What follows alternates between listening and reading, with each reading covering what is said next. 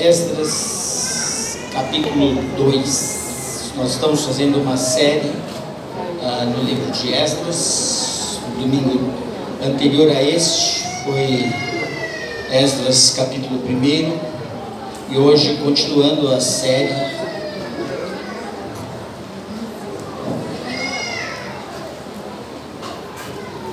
Esdras, capítulo 2. Uh,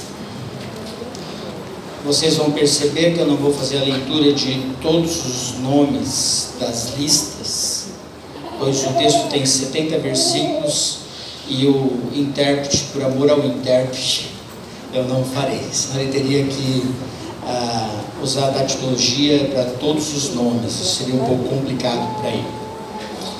Ah, quando a gente comemora aniversário da igreja, eu gosto sempre de rever a, a ata ata de, de organização da igreja e lá eu encontro alguns nomes. Alguns ainda estão conosco, outros já estão na glória com Deus, mas a gente percebe que estas atas contam a história. Se você presta atenção neste livro de Esdras, o primeiro capítulo ele fala bastante daquilo que Ciro mandou por um edito de as nações retornarem para os seus povos, reconstruírem os seus templos. E o capítulo 2 parece bastante ah, com uma ata, que ele faz uma relação de nomes das pessoas que estavam voltando.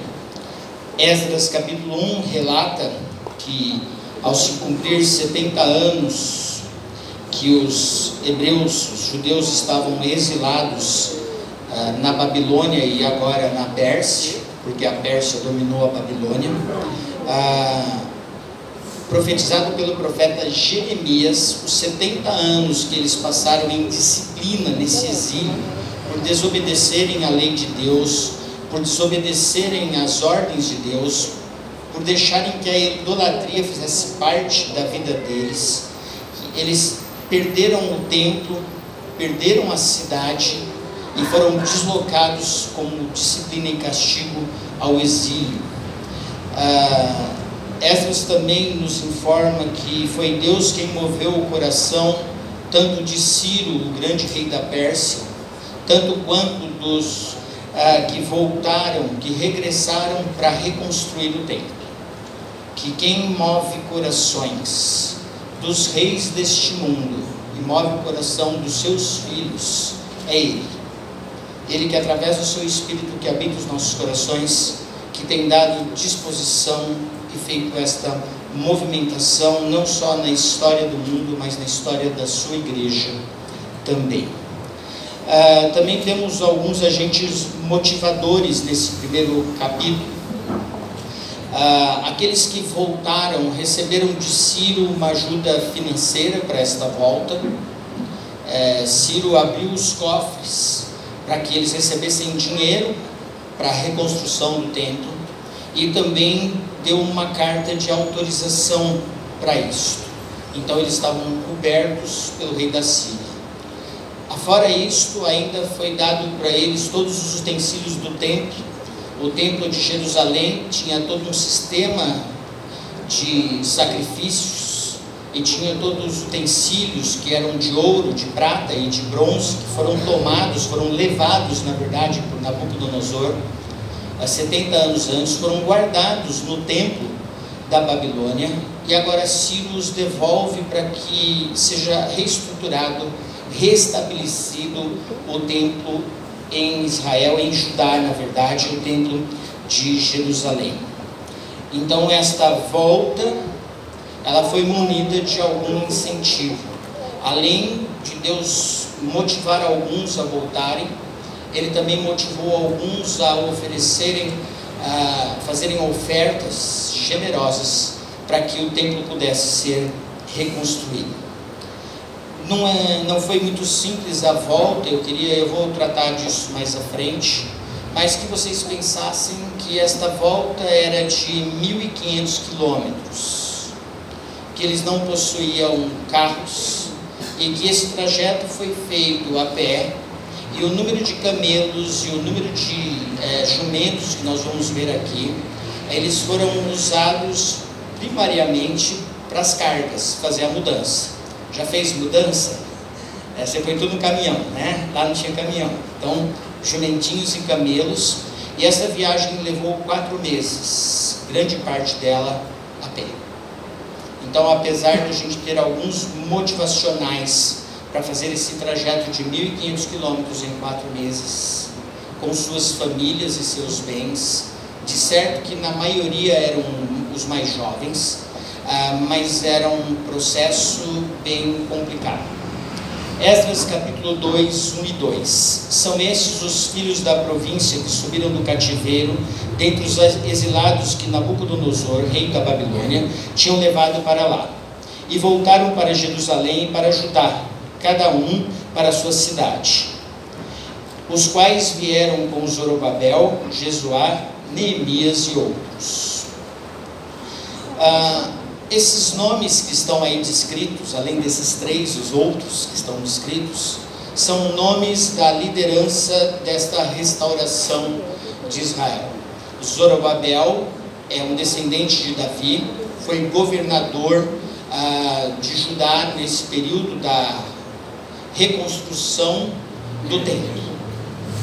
Jesua, que você tem aqui, ele foi neto do último sacerdote que estava, o sumo sacerdote que estava oficiando no templo antes do exílio. Então, Neemias, que na sequência de Esdras, a gente vai estudar o livro de Neemias, que foi aquele quem reconstruiu os muros, a segurança da cidade. Eu quero que você olhe para isso, que tem as pessoas certas no lugar certo aqui. Eles estão voltando para uma reestruturação e eles já estão pensando um pouco em colocar as pessoas nos lugares certos. A escola do exílio, a disciplina do exílio, ensinou o judeu várias coisas. O judeu aprendeu a respeitar a lei, o judeu aprendeu a não idolatrar outros deuses, o judeu aprendeu que o único Deus vivo e verdadeiro era o Deus criador dos céus e da terra, que os tirou da terra do Egito e os levou para Canaã. E Deus os tirou de Canaã e os levou para o exílio por disciplina.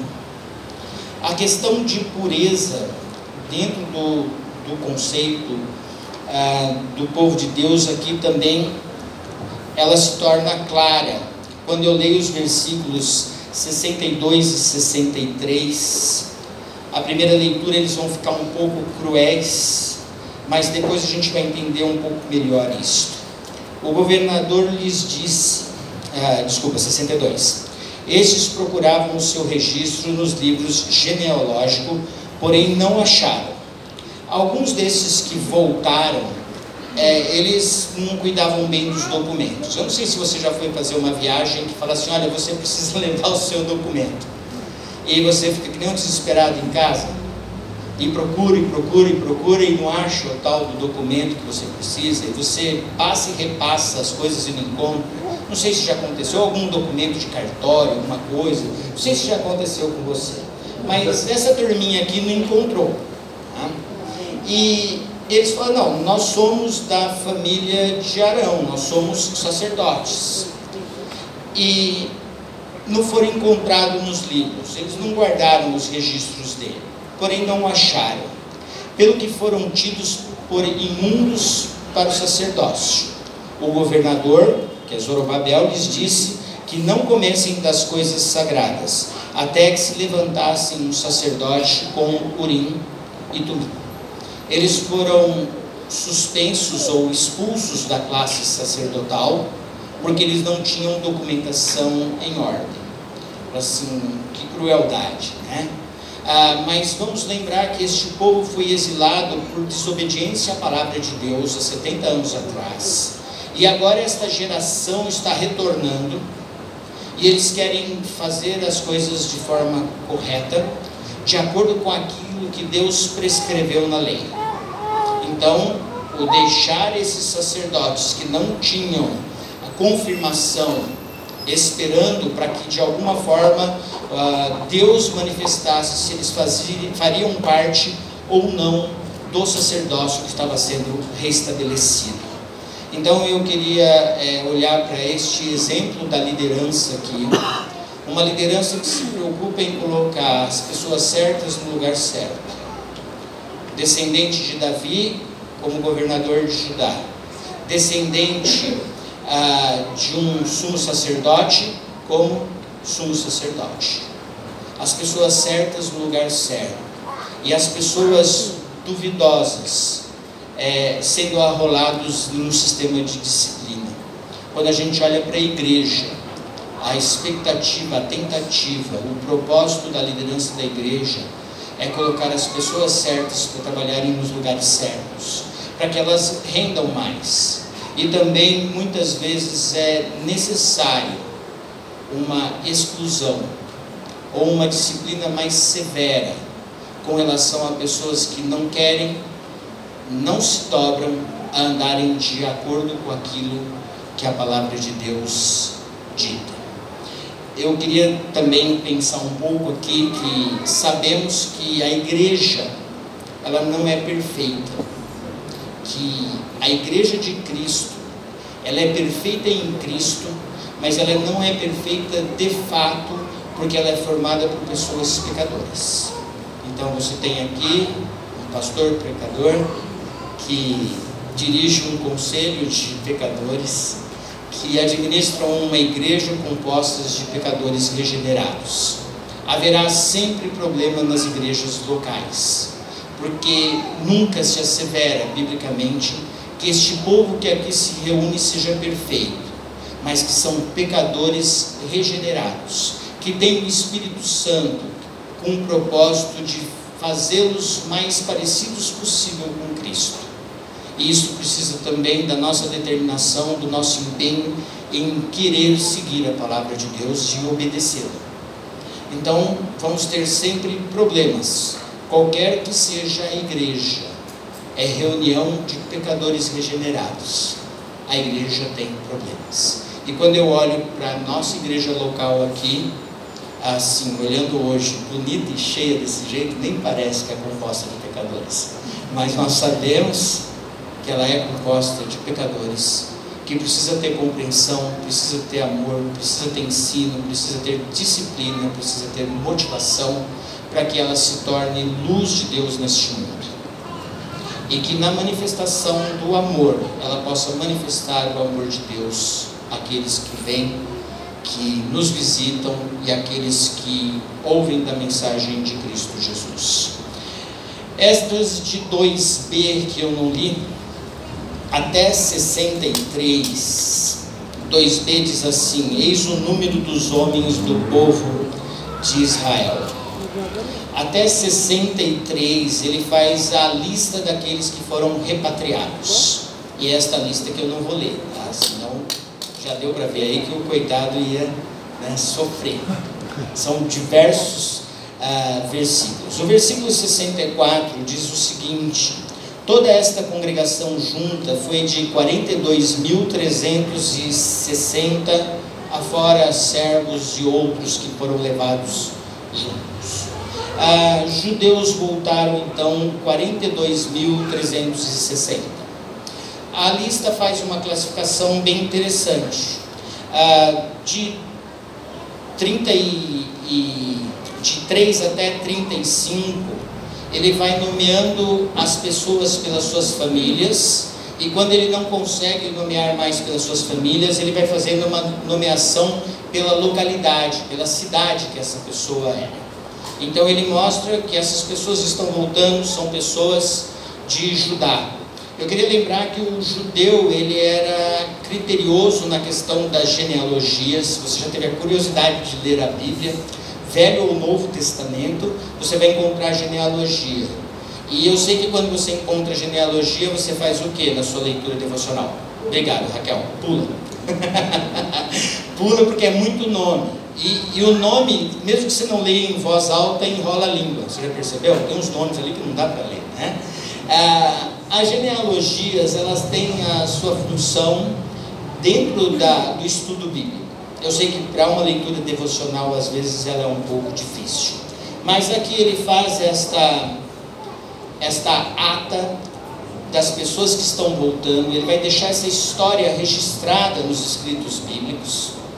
E essas pessoas são as pessoas que ele disse no capítulo 1 que Deus despertou o espírito para que voltassem.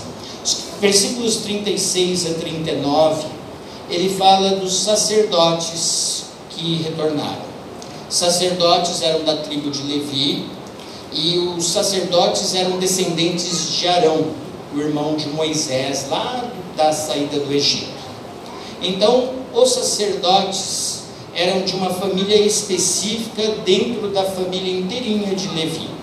Ele vai falar então dos sacerdotes, que foram 4.289 sacerdotes, 10% da população que voltou dos 42 mil, 10% eram sacerdotes. É para você imaginar assim, uma igreja com 10% de pastores. Imaginou como é que fica o negócio? Fica ruim, né? Muito pastor rodando nos corredores ah, da igreja. E é isso que a gente teve aqui. Um retorno de 4 mil, quase 4.300 sacerdotes. Para cada 10 judeus que voltaram, um era sacerdote. Olha que beleza. Os grupos pequenos nos lares, cada um podia ter um sacerdote, né? Reunia dez pessoas, dava para ter um sacerdote. Mas quando eu olho, os levitas voltaram em menor número. E aí eu preciso fazer uma pergunta. Por que 4.289 sacerdotes foram motivados a voltar para Judá?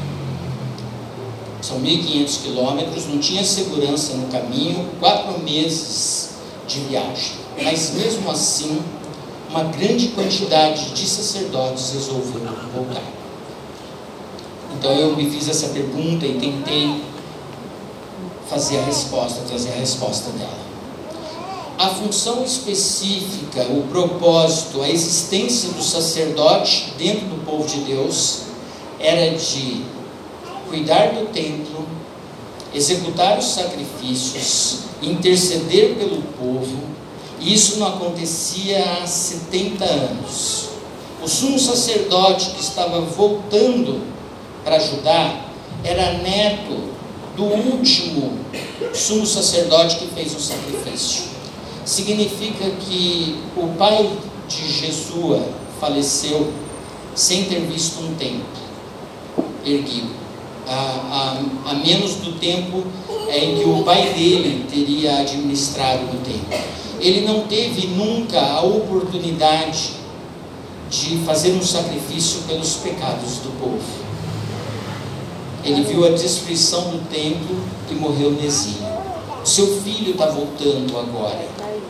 Uma geração passou sem ver o templo de Deus, sem ter esta relação com o Deus de Israel, de poder prestar culto, de poder prestar adoração, de terem a reunião dos santos, as santas convocações. E o sacerdote, ele perde a sua função. E então eu fico imaginando esse sacerdote lá. Quando Ciro falou, pode voltar, vocês têm dinheiro, vocês terão todos os utensílios, e o templo será reaberto, reconstruído. Eu fico imaginando se não foi o Salmo 84 que bateu no coração destes sacerdotes. Quão amáveis são seus tabernáculos, Senhor dos exércitos. A minha alma suspira e desfalece pelos atos do Senhor. O meu coração e a minha carne exultam pelo Deus vivo. Esta devia ser a oração e a alegria, a exultação e a motivação para eles voltarem. Teremos de novo um lugar onde poderemos servir a Deus. E Deus despertou não só os sacerdotes, mas Ele despertou também uma grande parte do povo. E Esdras capítulo 1 deixa claro que foi Deus quem despertou o povo, despertou o coração ah, para esse desejo de voltarem, de reconstruírem, de reedificarem a casa e de prestarem culto a Deus. Eu queria fazer uma aplicação prática disso aqui. Quem atraiu e quem despertou o espírito daqueles judeus no passado foi Deus. E a mensagem que eu tenho para você hoje é que quem despertou o seu coração, o seu desejo de estar aqui esta noite foi Deus. Eu não sei o que você veio fazer na igreja hoje.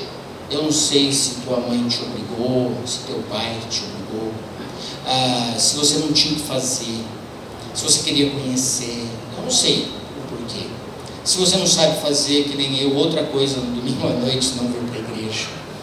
Ah, mas quem trabalha o nosso coração e desperta o nosso coração para adoração é Deus. E quando eu olho todo esse contexto, ah, eu fico com as palavras do apóstolo Pedro na sua segunda carta, um texto que eu gosto muito, que diz: Vós, porém, sois raça eleita, sacerdócio real, nação santa, povo de propriedade exclusiva de Deus, a fim de proclamar-lhes as virtudes daquele que vos chamou das trevas para a sua maravilhosa luz. Vós sim, que antes não erais povo, mas agora sois povo de Deus, que não tinhas alcançado a misericórdia, mas agora alcançaste a misericórdia. A declaração de Pedro é que nós somos nação santa e sacerdócio real. A igreja de Cristo Jesus, na igreja de Cristo Jesus, todos têm sacerdócio. Não existe na igreja de Cristo Jesus a figura do pastor como sacerdote. Existe uma função pastoral de orientação, alento e alimento do povo, mas não existe o sacerdote intercessor. Porque todos nós que cremos em Cristo Jesus temos o Espírito Santo habitando nos nossos corações. Todos.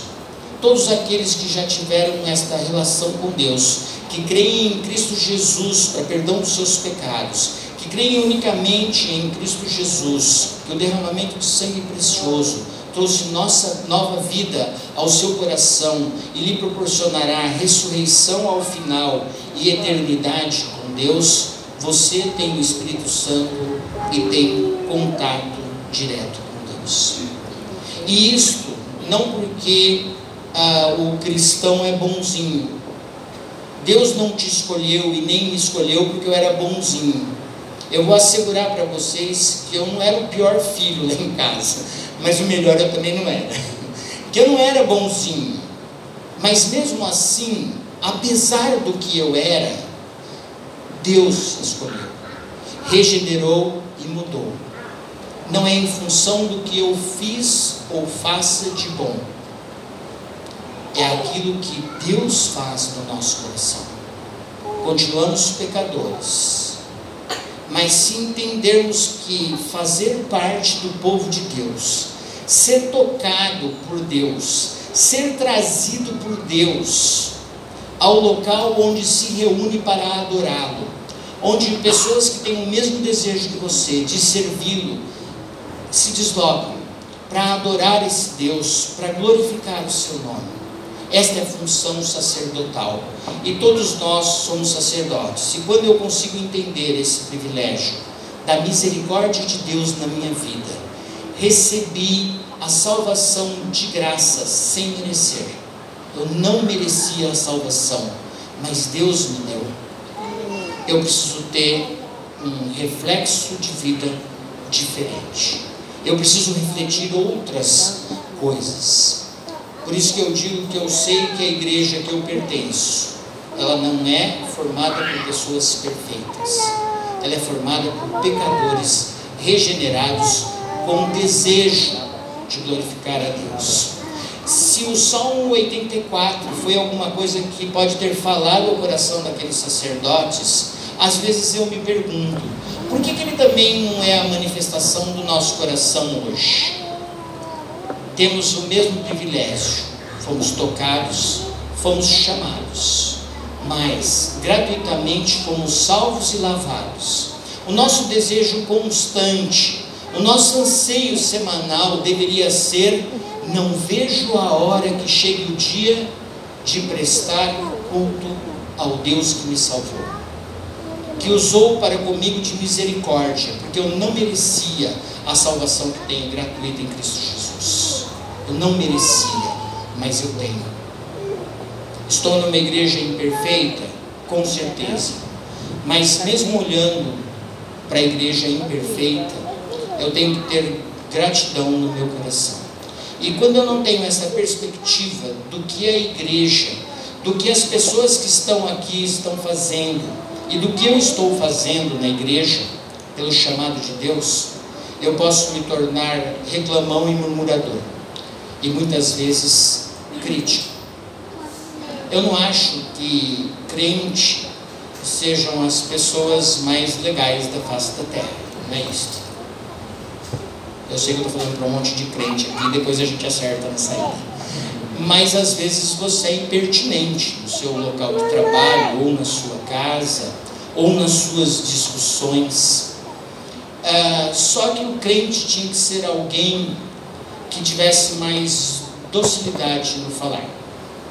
Além de ter o desejo de estar junto com o povo de Deus, além de ter o desejo no coração de vir à casa de Deus, e a casa de Deus aqui ela não é santa como era o templo, a casa de Deus ela é um prédio, pura e simplesmente, ela é um prédio que é utilizada para a reunião dos santos. A presença de Deus aqui é definida não pelos tijolos, que eles não são santos, mas pela presença das pedras vivas que se assentam nesses bancos, que prestam culto, que servem a Deus e que saem daqui para servi-lo fora dessas paredes.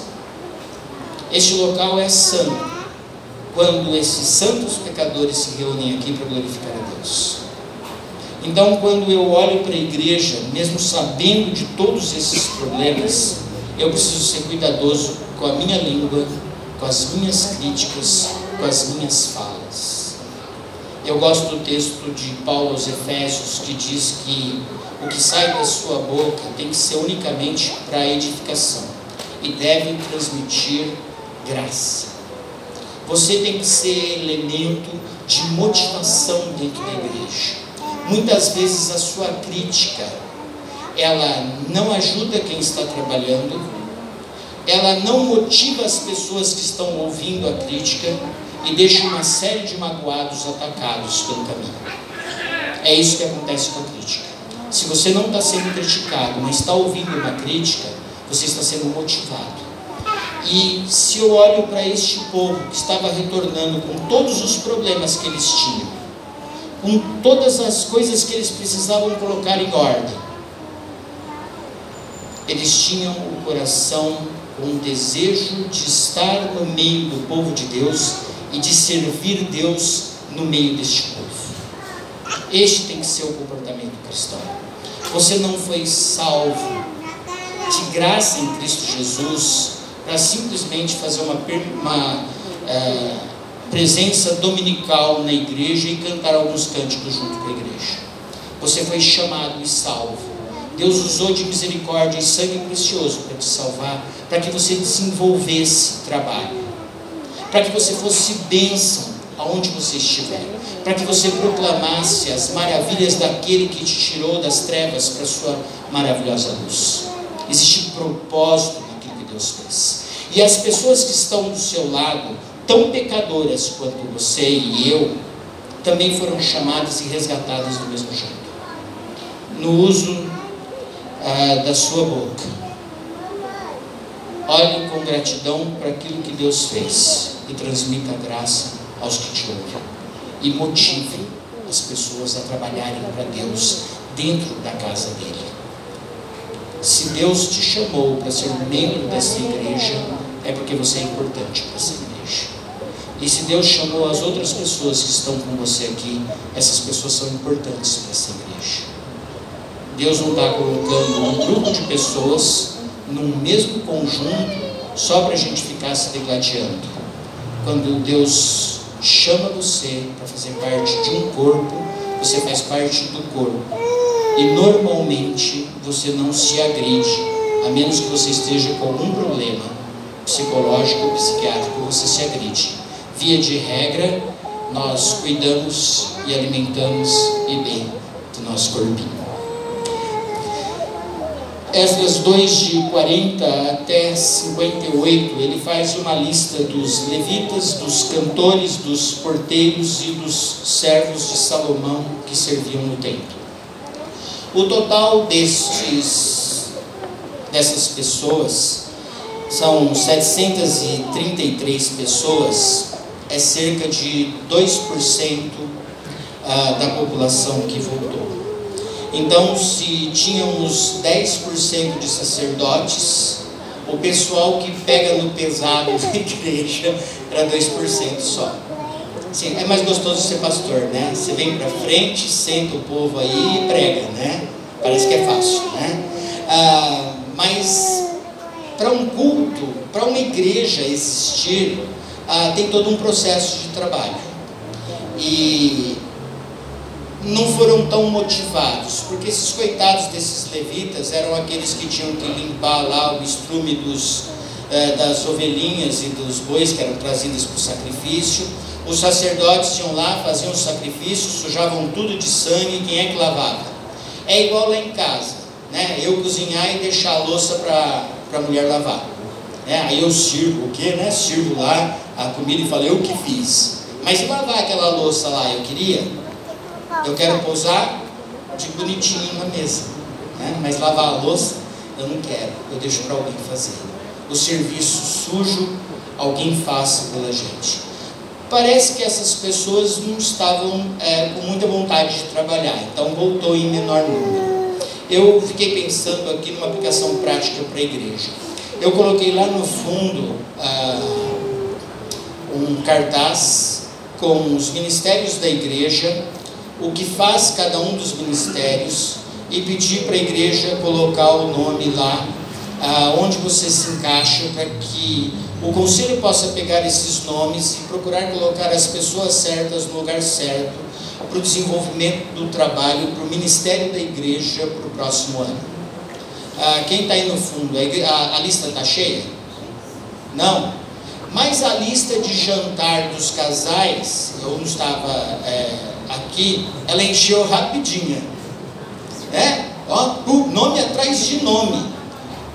Do acampamento também, né? E do, do almoço dos idosos também. A lista, tá, para o almoço a lista cresce rapidinha. Mas para trabalhar, a lista cresce lentamente.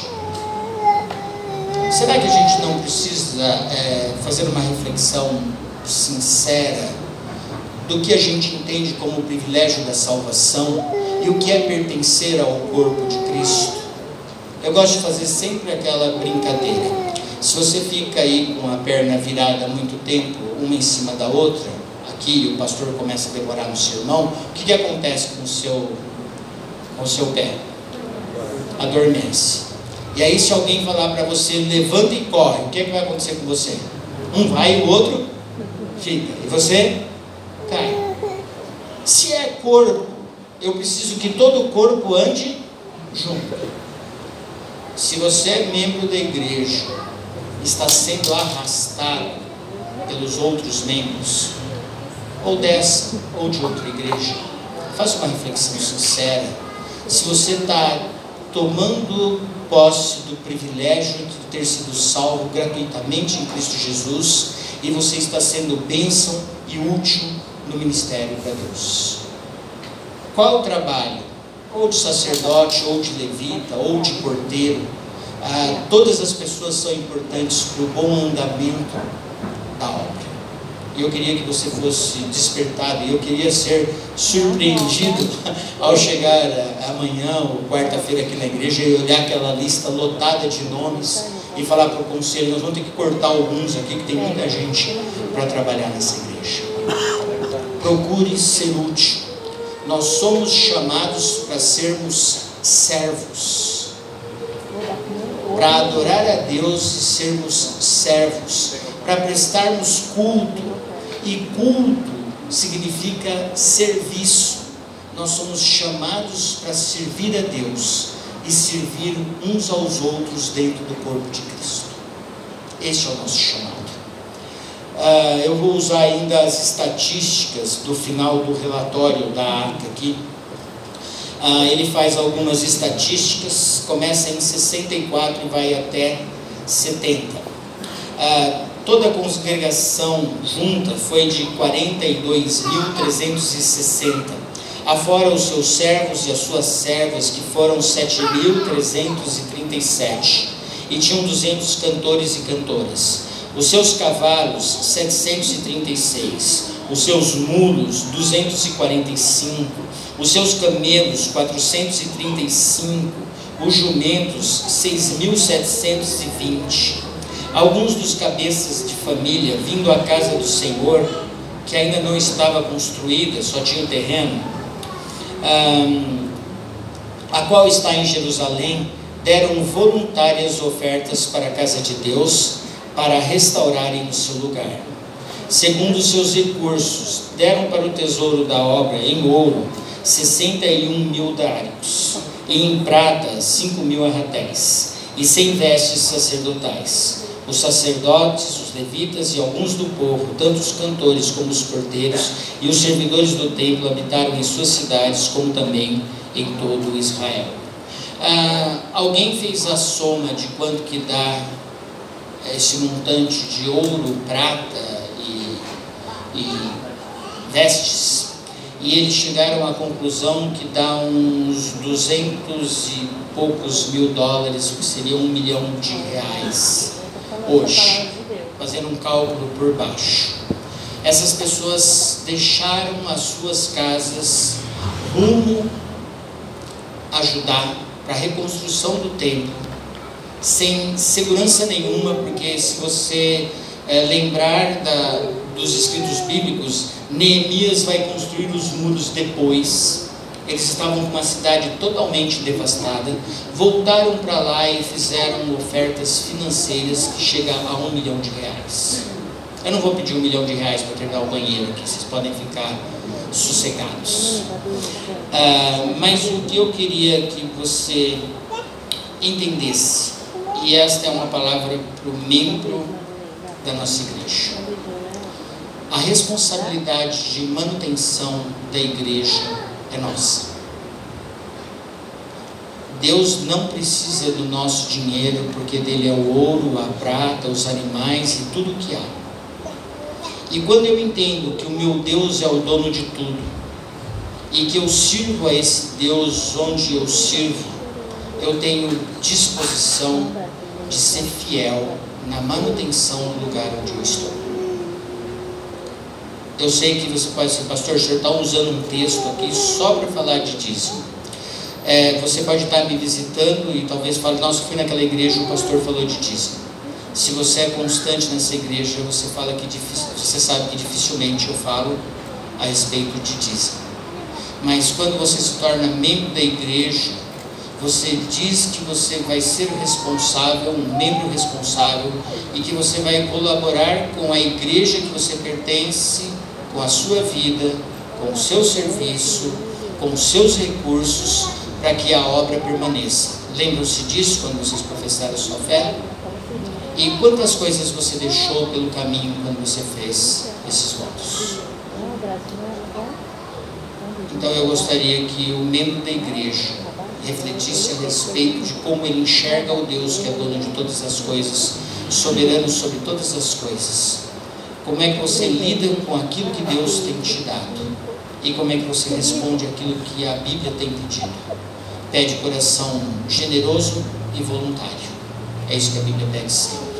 Quando o templo de Davi foi construído, o povo dedicou dinheiro voluntariamente.